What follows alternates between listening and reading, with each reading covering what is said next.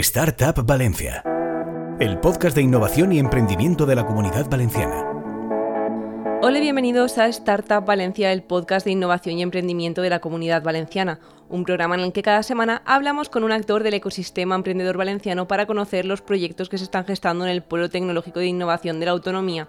Hoy tenemos con nosotros a Pilar Domingo Calab, co-founder y scientific director de Evolving Therapeutics, investigadora Ramón y Cajal de la Universidad de Valencia en el Instituto de Biología Integrativa de Sistemas y principal impulsora de esta spin-off, ha impulsado una compañía que ofrece soluciones personalizadas para combatir bacterias patógenas empleando bacteriófagos, que son virus de bacterias, un proyecto que recibe el premio de Mejor Startup en la categoría Triple Impact en los Valencia Startup Awards de 2023.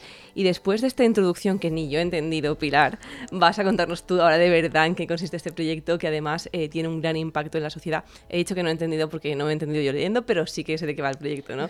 Entonces, ¿qué tal estás, Pilar? Hola, muchas gracias por invitarme. La verdad es que es un placer estar aquí hoy con vosotros. Y bueno, pues nuestra empresa, Evolving Therapeutics, eh, se creó hace muy poquito, se creó en abril, pero gracias a un trabajo muy dilatado, eh, bueno, yo llevo más de 15 años trabajando en bacteriófagos, que supongo que te quedas un poco diciéndote qué es esto, ¿no?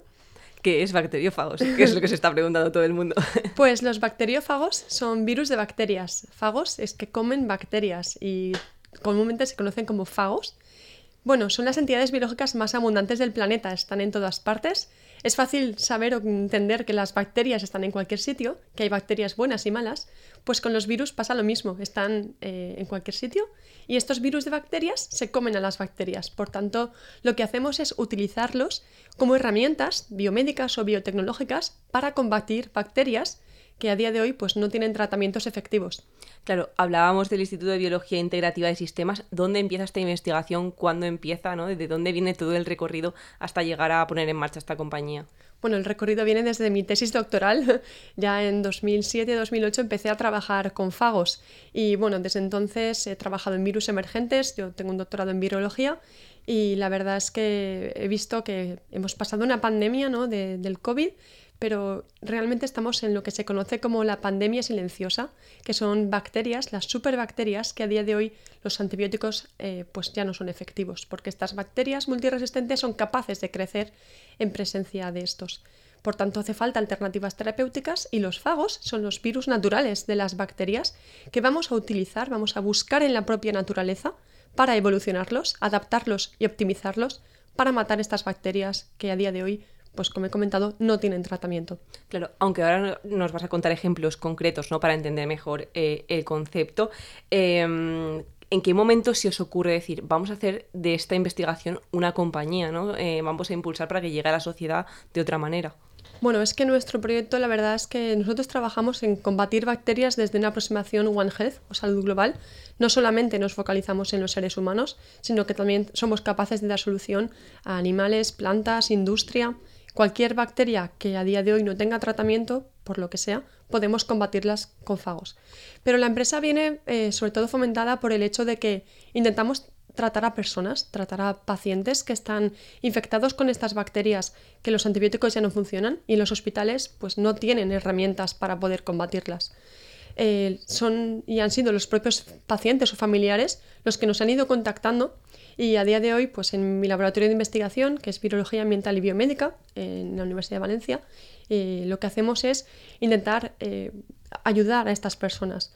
Y lo hacemos con un crowdfunding, porque bueno, pues la ciencia en España, la inversión es bastante baja, y desde un centro público como es la universidad, eh, además es un centro mixto con el CSIC y lo mismo son inversiones públicas que es imposible ayudar a personas de esta forma. Por tanto, gracias a un micromecenazgo, y con la ayuda de la Federación Española de Fibrosis Quística estamos en una campaña que se llama Adopta un Fago, que cualquiera puede hacer donaciones, y estamos tratando pacientes. Lo que pasa es que eso pues, tiene un recorrido que es a corto plazo, no podemos vivir de donaciones a largo, a largo plazo. Y bueno, pues eh, gracias a la Fundación Respiralia, que es una fundación balear sin ánimo de lucro, que nos iba a hacer una aportación bastante grande, pues nos lanzamos a montar una spin-off Y bueno, pues es un poco lo que nos ha movido realmente a, esto. La idea es poder conseguir financiación dando servicios a otras empresas, centros tecnológicos, laboratorios, todo el conocimiento que tenemos de estos bacteriófagos para dar soluciones que son económicamente viables, ecológicamente seguras porque son muy específicos y matan solo a la bacteria de interés, a agricultura, a ganadería, a alimentación, a industrias. Y con ese dinero que vamos a ingresar vamos a poder hacer de forma altruista esta ayuda a los pacientes.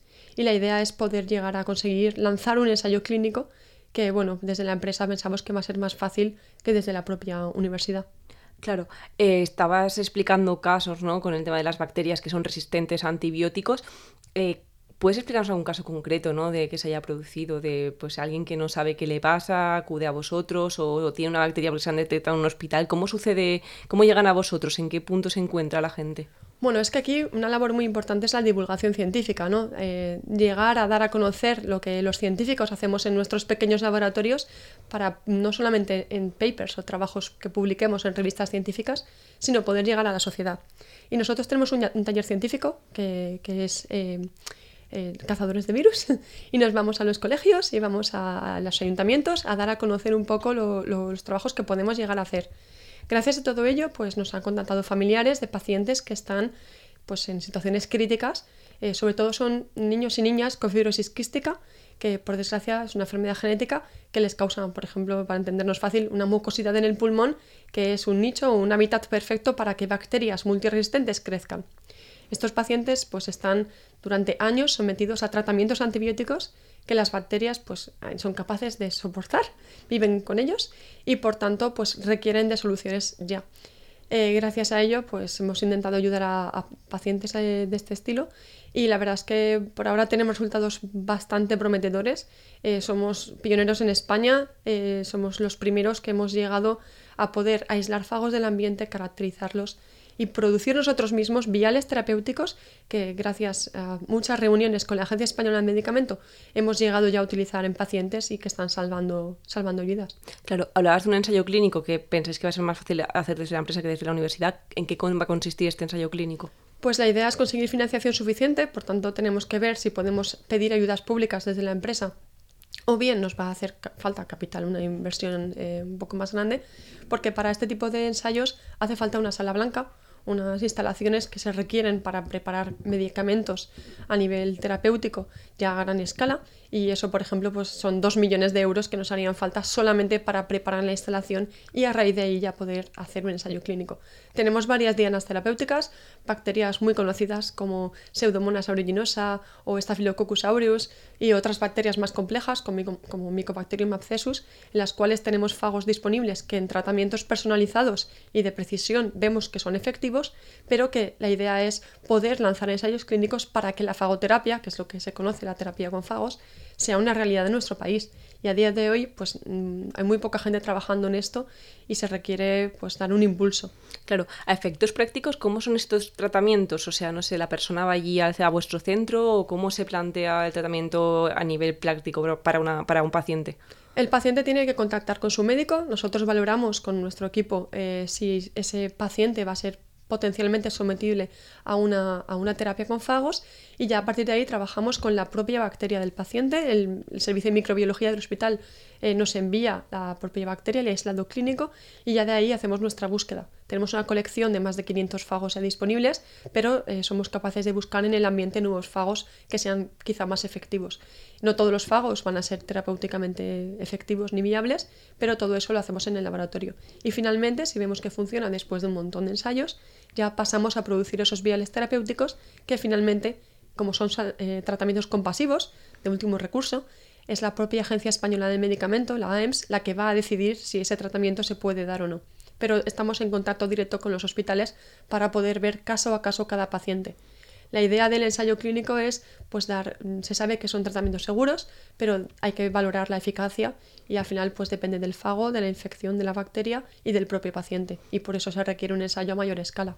Claro, ¿cuál es vuestra relación con la sanidad pública, no? ¿Cómo es ese circuito? Porque al final necesitáis financiación para poder seguir avanzando, pero entiendo que eh, algún modelo el modelo de negocio entiendo que no será exclusivamente con la sanidad pública, pero cómo es ese circuito en esa parte. Ahora mismo lo hacemos de forma altruista, o sea, no cobramos nada a los hospitales ni a los pacientes. Pensamos que cualquier paciente que requiera una solución, si podemos ayudarle, lo vamos a hacer.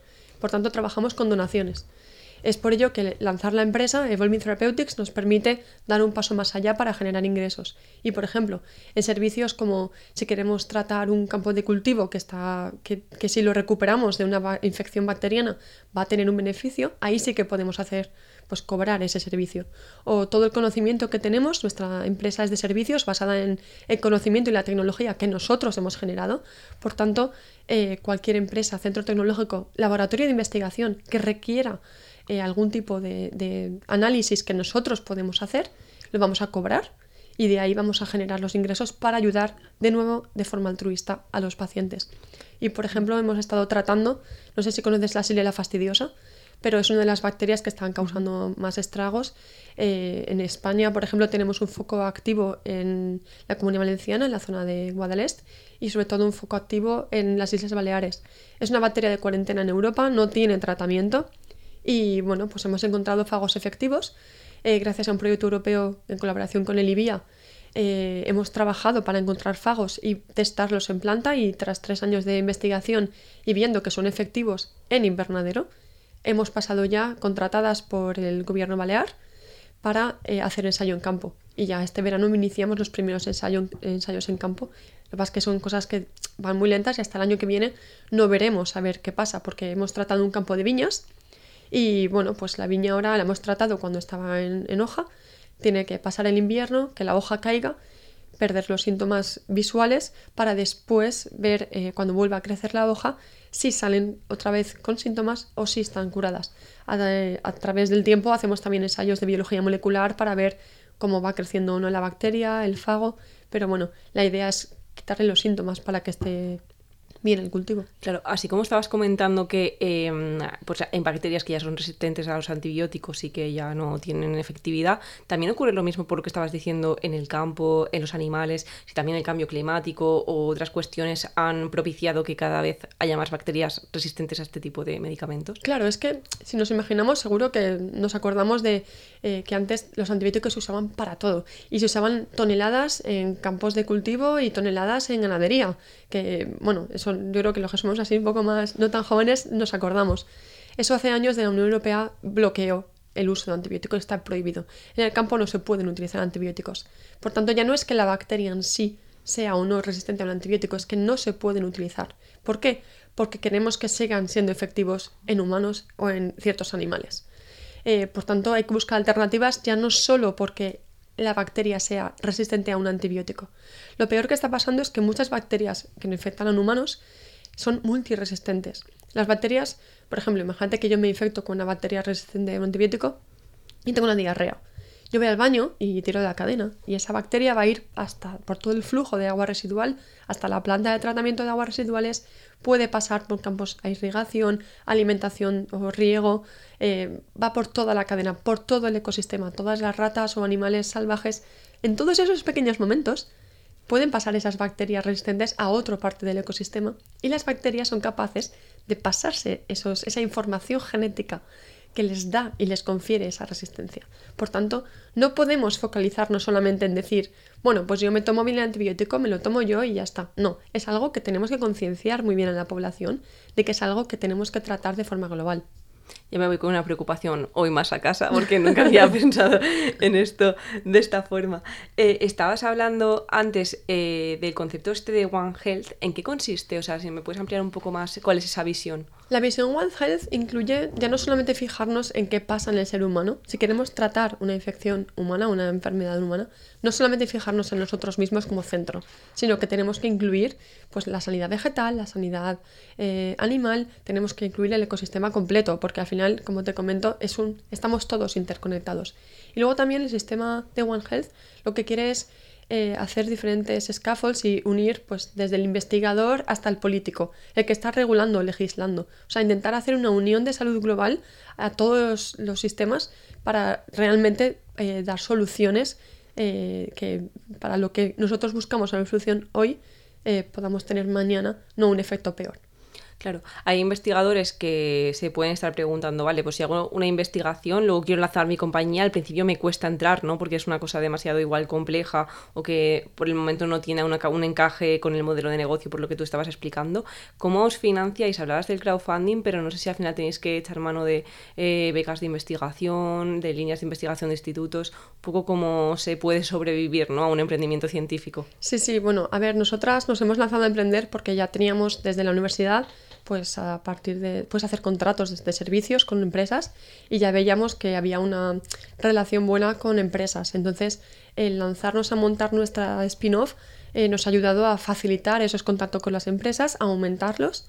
Y la verdad es que, bueno, yo estoy muy motivada, la verdad es que era me dio mucho miedo y tardamos como un año en poder firmar todos los documentos y, claro, al final es una spin-off que sale de la universidad, hay que hacer mucho papeleo con ellos, pero la verdad es que nos han apoyado bastante y ahora pues nos hemos salido al mercado con ya todo, no todos, pero con muchos contactos en muchos de los campos en los que trabajamos y desde el minuto uno eh, montamos un laboratorio de cero y estamos dando ya servicios a bastantes empresas, gobiernos, por tanto eh, estamos en, el buen camino, ¿no? Claro, ¿cómo, ¿cómo, ha sido este apoyo por parte de la universidad? ¿no? ¿Cómo, cómo se siente ser una spin-off de, una universidad? Bueno, por mi parte, como yo soy investigadora Ramón y Cajal en la universidad, pues la única opción como funcionaria de poder realmente tener una empresa es que la universidad esté dentro. Por tanto, en mi cabeza no cabe no tenerla. Pero es que eh, yo tengo mi laboratorio de investigación, en el cual somos 15 personas en la universidad trabajando, eh, está en el edificio de al lado en el que tengo la empresa, que es el Parque Científico de la Universidad de Valencia. Por lo cual yo es que salgo de un edificio y en dos minutos o menos estoy en el otro y puedo gestionar eh, ambas cosas. Yo sigo en la universidad, sigo dando, soy docente, doy clases, investigo y en la empresa yo soy directora científica.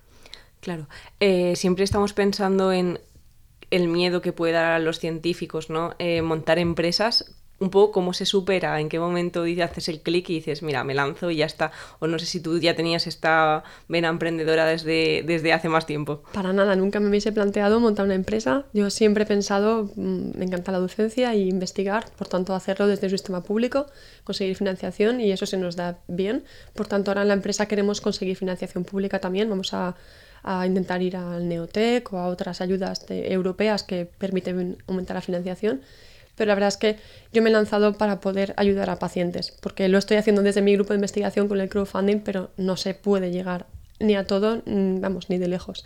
Entonces me parece que si mi conocimiento sirve para algo, para generar beneficios que nos permitan llegar a ayudar a más gente, pues es que ni lo dudé. Y claro, pues contamos con la ayuda de la fundación que nos ha mm, inyectado una primera, un primer capital que nos permite montar el laboratorio, tener ya eh, personal trabajando que eso es muy importante. Y luego yo voy de la mano de la mejor persona con la que podía ir, que es que la he montado con mi hermana. Ah, ostras. Sí, sí, porque mi hermana es doctora en biología vegetal, ella es ingeniera agrónoma, entonces toda la parte de, el concepto One Health, yo estoy más dedicada a la parte de sanidad eh, humana y, y, animal, y mi hermana está más en la parte ambiental y en la parte de, de sanidad vegetal, que ya estábamos colaborando juntas en proyectos europeos, pero que ahora nos hemos ido de la mano y de hecho ella se ha dejado su trabajo para ir a tiempo completo como CEO en la empresa. Y bueno, las dos somos científicas, pero ella además ahora está haciendo un máster, eh, un MBA, para dedicarse y conocer mucho mejor la gestión y poder llevar mejor la empresa. Claro, ahora iremos al tema de emprender en familia, que me interesa, eh, pero una cosa que reflexionaba el otro día es sobre el poder también de las redes sociales para llegar a gente que no sabe realmente qué le pasa, ¿no? O que no encuentra solución, o que por, por motivos, ¿no? Su, hospital o su médico no encuentra una solución, porque todo el mundo no puede saber de todo probablemente. Eh, no sé si a vosotros os llegan pacientes de este tipo de, ostras, no sabía lo que me pasaba o tenía un problema y pensaba que no tenía solución, y os he visto a vosotros y contacto con vosotros para que me ayudéis. Sí, sí, por supuesto, eso nos ha abierto mucho y pensamos que nosotros estamos ayudando a mucha gente gracias a ello. También es difícil ¿no? tener que gestionar a las redes, pero ya desde el grupo de investigación llevamos una cuenta que es eh, VLC Fage Hunters. Llevamos ya varios años dando a conocer un poco lo que hacemos, hacemos muchas actividades divulgativas. Y, y, luego, pues claro, montar la empresa y ponerlo en redes eh, es como que ha sido más fácil, ¿no? Ya la gente, yo creo que había pacientes ya o empresas esperando que nos lanzásemos a hacer esto para realmente contactarnos. Así que las redes sociales hoy en día son una vía muy importante y los podcasts también, así que enhorabuena porque creo que esto es muy importante también. Nada, muchísimas gracias. En esa parte que hablábamos de la sanidad privada, o sea, de la sanidad pública, perdón, yo estaba pensando antes en la compra pública innovadora. Eh, ¿Tenéis alguna en algún momento aspiración de poder dar servicio a la sanidad pública, no de una manera altruista, ¿no? Porque al final sois una compañía que tenéis que sobrevivir y qué cosa más bonita, ¿no? Que hacerlo con algo que ayuda a tanta gente. Claro, a mí me encantaría y de hecho yo ojalá podamos llegar a eso. El problema principal que hay es que en España en el sistema de salud existe el Instituto de Salud Carlos III, que es el que gestiona un poco la parte de financiación a, a lo que es la parte de sanidad. Y por ahora yo desde mi grupo de investigación no podía acceder a ese tipo de ayudas porque no soy centro sanitario y ahora tenemos que ver a ver con la empresa cómo podemos hacerlo para poder acceder, porque creemos que la financiación tiene que hacerse a través del sistema público, por supuesto. Claro, ahí percibís que falta más transferencia tecnológica desde las universidades a las empresas, por lo, o sea, vosotros habéis lanzado y obviamente vais a ayudar a muchísima gente, pero si no, no ves si veis a muchas investigaciones que decís, jolín, esto es que podría ayudar a tanta gente y no salir de aquí del laboratorio. Claro, pero eso depende mucho tanto de la oficina de transferencia de la propia universidad, eh, que yo creo que en, mi universidad, por ejemplo, la Universidad de Valencia, pues han creado oficinas de transferencia con un vicerrectorado de transferencia que es súper eficiente, pero falta gente. O sea, ellos hacen lo que pueden, lo hacen bien, pero siempre se puede hacer todo mejor. También creo que es un poco también por parte de los investigadores. Es como que a día de hoy divulgar no divulga casi nadie. Y montar una empresa, mm, pues menos aún, ¿no? Es como que estás en tu laboratorio, hacías tus investigaciones, que ya lleva un montón de tiempo. Con lo cual, sacar el tiempo para además todas las otras cosas, creo que es complicado y, creo que también es falta nuestra ¿no? de poder lanzarnos a hacer todas esas cosas. Claro, ahí percibís que lo, sea, las, últimas, bueno, las nuevas generaciones sí que lo tienen más interiorizado, porque es verdad que la universidad aunque lleva tiempo hablando de emprender, se ha puesto más las pilas, o al menos se ve más ¿no? de cara al exterior, esa posibilidad de emprender y montar compañías y de impulsarlas. Por supuesto, por supuesto. De hecho, yo, mi compañía la, bueno, la hemos montado en parte porque la, la oficina de transferencia nos ha empujado y nos ha asesorado mucho, que también ha sido muy lento el proceso, como he dicho, pero al final son ellos los que nos apoyan a poder lanzarnos, porque nosotros como investigadores yo estoy acostumbrada a colaborar, ¿no? O sea, yo te hago un experimento y luego vamos en el paper juntos no a venderlo como servicio. Entonces, tienes que hablar, yo he hablado mucho también con gente que ha montado empresas, que también me han empujado a lanzarme a este, a este mundo de emprender, que yo tenía miedo, la verdad, porque es un salto, ¿no? Como al vacío, ¿no? Sabes, en el momento que tienes que contratar personal, yo, por ejemplo, pues tengo, contamos con, con, una chica, con Amanda, que ella era mi land manager en mi grupo de investigación y la primera persona en la que confié para que saltase a la empresa y de primera trabajadora era ella pero se deja un trabajo en la universidad para meterse en una spin-off. Y bueno, yo le pregunté primero a ver lo que quería hacer y, se lanzó con nosotras y estamos encantadas. Pero, pero da miedo, claro, es un salto quizá al vacío, ¿no? Y más en nuestro tema, que no hemos hablado, pero los fagos no están regulados. O sea, se usan como tratamiento compasivo porque no están regulados, no hay ensayos clínicos todavía que permitan usarlos y por eso no están en el sistema de salud. Con lo cual, lanzar una empresa de algo que todavía no tiene regulación es como todavía más complejo, ¿no? Claro, ¿y cuándo esperáis que estén regulados? O, si, bueno, cuando vais el ensayo clínico, entiendo. Eh, esperamos que el ensayo ayude a pasar a humana. Eh, desde la Agencia Europea de Medicamento, la EMA, ya se están aceptando un poco las guías para veterinaria. Pensamos que quizá empiece un poco por ahí. Y para casos compasivos estamos viendo que los resultados que tenemos son buenos, con lo cual esperamos que podamos lanzar un ensayo clínico. Claro, antes estábamos hablando de financiación, de crowdfunding, de posibles neotech. Em, o sea, podéis acercaros a fondos o los fondos están interesados, que no sea al ser una spin-off si lleva otro trámite, pero si eh, creéis que hay eh, capital privado de este tipo que puede estar interesado en estos proyectos. Sí, sí, seguro que hay. Lo que pasa es que nosotras pues sabemos lo que queremos y sabemos que queremos seguir dando tratamientos gratuitos. Y eso pues no todos los inversores lo ven bien porque al final lo que quieren es recuperar su dinero, ¿no? En cierto modo, entonces hay que buscar inversores que realmente estén eh, en nuestra línea eh, nosotros en nuestro pacto de socios tenemos puesto que en los primeros cinco años nadie ve un euro, o sea, el dinero que entra se reinvierte, con lo cual eso pues para nosotras es ideal porque es lo que estamos buscando, pero hay que buscar un inversor que esté también en nuestra misma como se diría antes, onda. Sí, eso iba a decir. Eh, vosotras científicas, ¿cómo es hacer un pacto de socios, no? Cuando os ponéis delante del pacto de socios, eh, decir, bueno, ¿esto qué es? Esto no son fagos, ¿no? Esto demasiada burocracia. Eso es complicado. Primero, hacerle entender a, a los que van a escribir el pacto o el contrato qué es un fago para que entiendan cómo funciona, ¿no? Y nosotras eh, intentar entender un contrato. Ahora ya estamos un poco más en el tema, ¿eh? Yo creo que bien. Claro. Eh, hablabas antes de que has emprendido con tu hermana. ¿Cómo es emprender en familia? ¿no? Hay gente que lo recomienda, gente que no, o sea, hay de todo tipo. ¿eh? Aunque es verdad que son los más que emprenden con sus familiares que dicen, no, o sea, nos complementamos. Nosotras totalmente, porque, bueno, ella es mi hermana pequeña, pero nos llevamos súper bien, somos súper amigas. Eh, tenemos un tercer hermano, pero no tenía cabida porque no trabaja en esto. Pero claro, mi hermana y yo siempre hemos querido trabajar un poco juntas y hemos llevado proyectos juntas.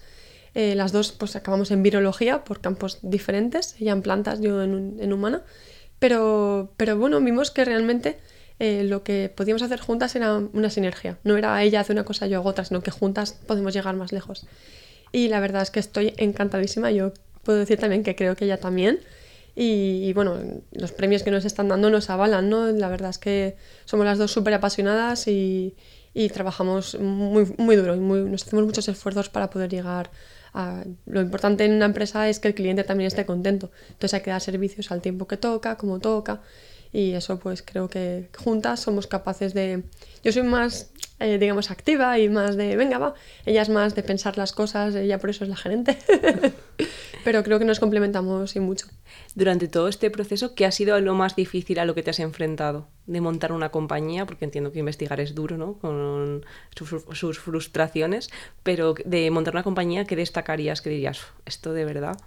Eh, bueno, en nuestro caso, el, montar un espacio eh, fue un poco estrés, ¿no? Montar un laboratorio de cero.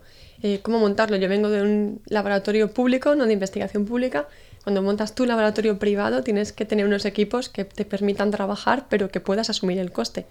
Y siempre que vas a hacer un proyecto, tienes que mirarlo con otros ojos, ¿no? Ya no es vamos a investigar desde cero un y más de. No, es eh, una investigación, porque al final hacemos servicios de investigación, pero muy directa a conseguir un beneficio que a ellos, les, al cliente le genere un beneficio, claro, económico, básicamente. Entonces, pues ahí eh, a veces es difícil de poner precios a las cosas, eh, poner el valor del tiempo, decir, pues este proyecto va a llevar tanto tiempo y se merece este tipo de, de inversión pues bueno, es difícil, pero creo que, vamos aprendiendo y vamos rodando cada día y vamos a ir mejorando seguro. Claro, eh, estamos ya terminando la entrevista, que se nos acaba el tiempo. ¿Qué consejos darías a emprendedores, en este caso científicos, ¿no? que se quieran animar a emprender eh, pues, con su campo de investigación, por ejemplo? A ver, yo creo que, que si realmente tenemos investigaciones que podemos acercar a la sociedad, creo que es que debemos hacerlo. Yo desde mi punto de vista considero que hasta ahora siempre mi contrato ha venido por fondos públicos, siempre he estado por becas o contratos públicos y pienso que los impuestos al final yo tengo que devolverlo de alguna forma. Entonces estoy monetizando mi conocimiento. Creo que es algo que es importante.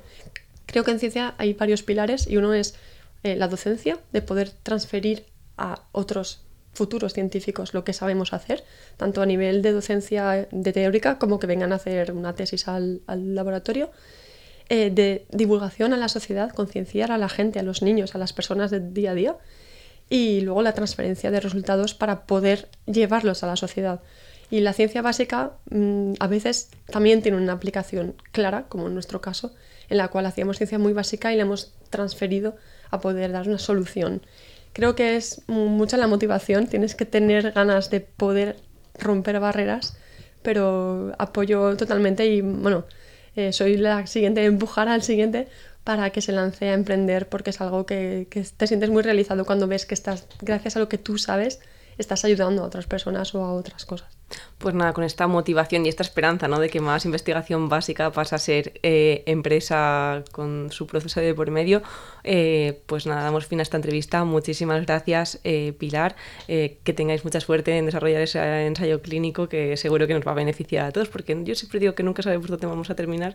Entonces, pues bueno, mejor tener todos ¿no? los remedios y sistemas a nuestra disposición.